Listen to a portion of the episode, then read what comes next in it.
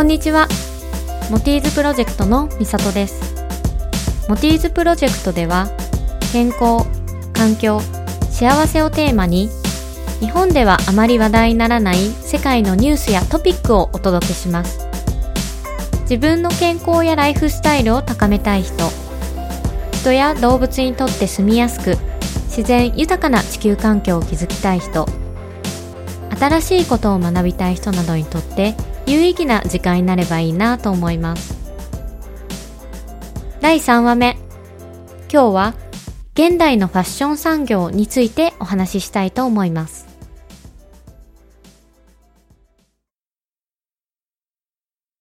ファッションに関して私はもともと流行に敏感な方ではありません。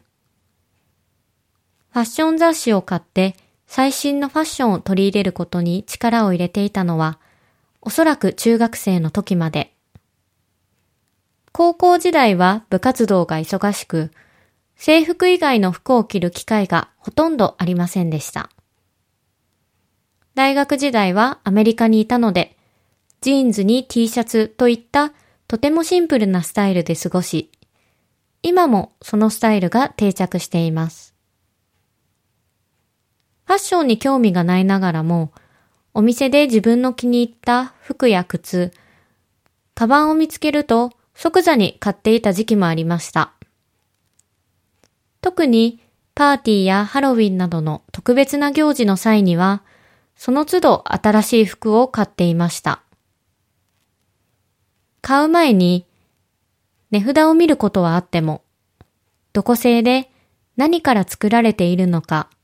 などをチェックするという習慣は当時全くありませんでした。現代の大量消費社会に生まれた私たちの多くは、物に対する感覚が麻痺しているように思えます。自分が身につける衣服に使われた原料がどのように生産され、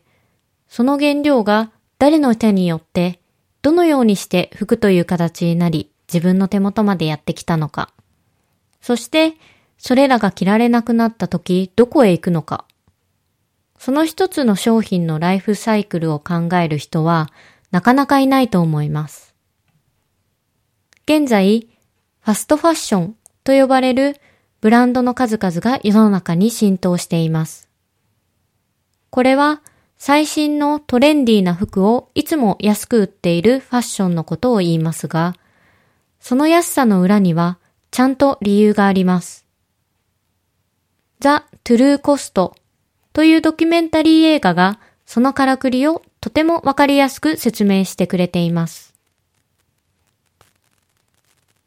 私たちが所有している服のほとんどが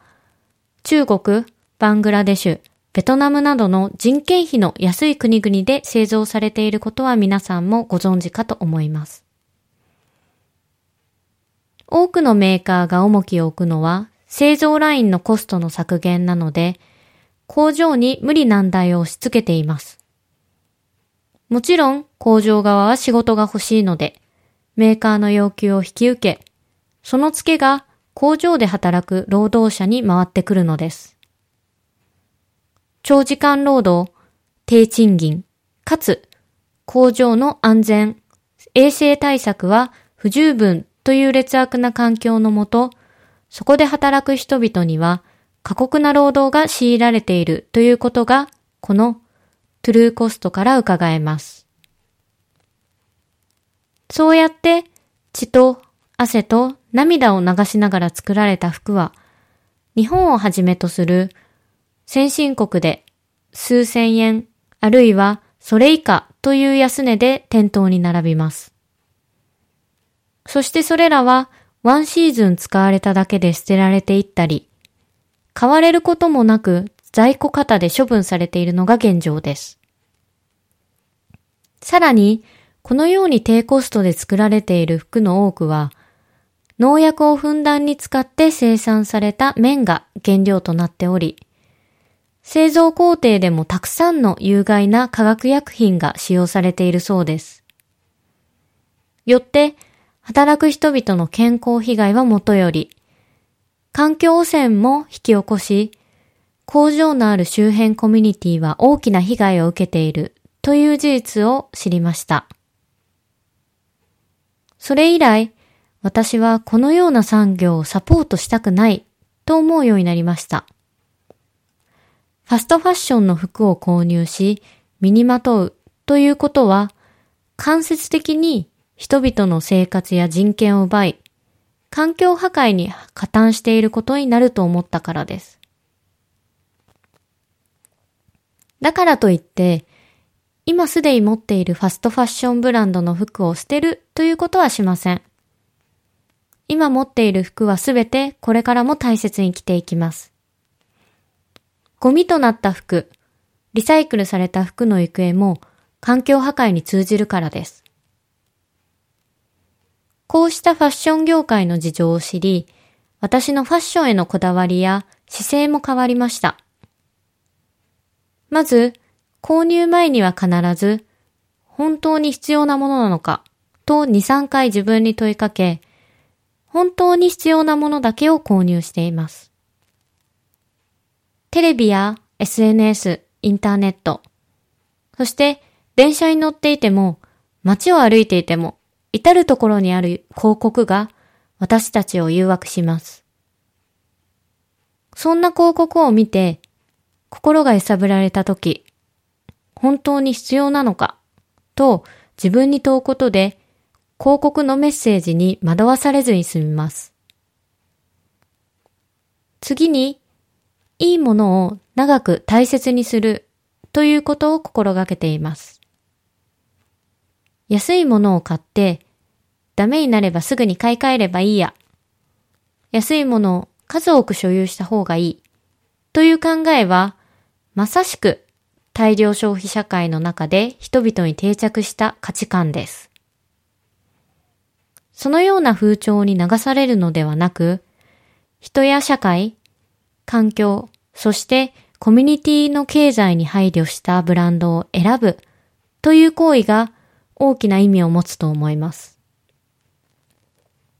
そのためには、流れてくる情報をただ受け取るという受け身の姿勢ではなく、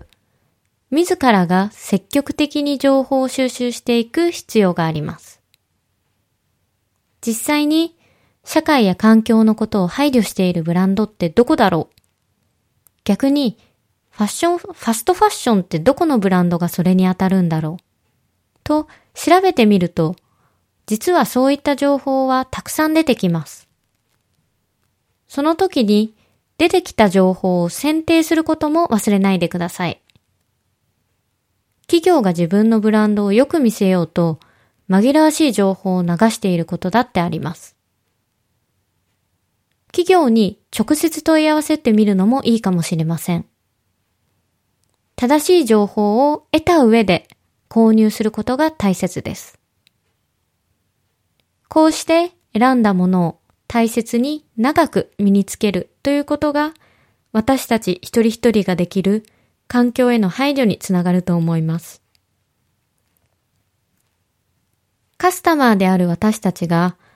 積極的な姿勢を企業に見せることで企業にプレッシャーを与えることができます。活動団体に属さなくても私たち一人一人の小さな心がけで世界で問題となっている環境汚染や環境破壊、人権問題の解決に貢献できるのです。その人数が増えていけば大きな力となり、社会に変化をもたらすことができるのではないでしょうか。ということで、今日は現代のファッション産業についてお話ししました。このポッドキャストを聞いて感じたことやあなたの考え、そしてもし環境や人権などの問題に取り組んでいるブランドをすでに愛用していれば、それもレビューに残してぜひシェアしてください。ザ・トゥルーコストを見たらその感想も聞かせてください。来週は国際的な環境保護団体が推進しているデトックスキャットウォークについてお話ししたいと思います。これは先ほども少し触れた衣服の製造工程で使用されている有害な化学物質の全廃を実現するためのキャンペーンです。複数のファッションブランドが参加しています。皆さんもご存知の日本の企業も参加しているのでその情報も含めた内容でお届けいたします。モティーズプロジェクトのポッドキャストを登録して来週もぜひチェックしてください。今日も最後まで聞いてくれてありがとうございました。それでは次回の放送まで。バイバーイ。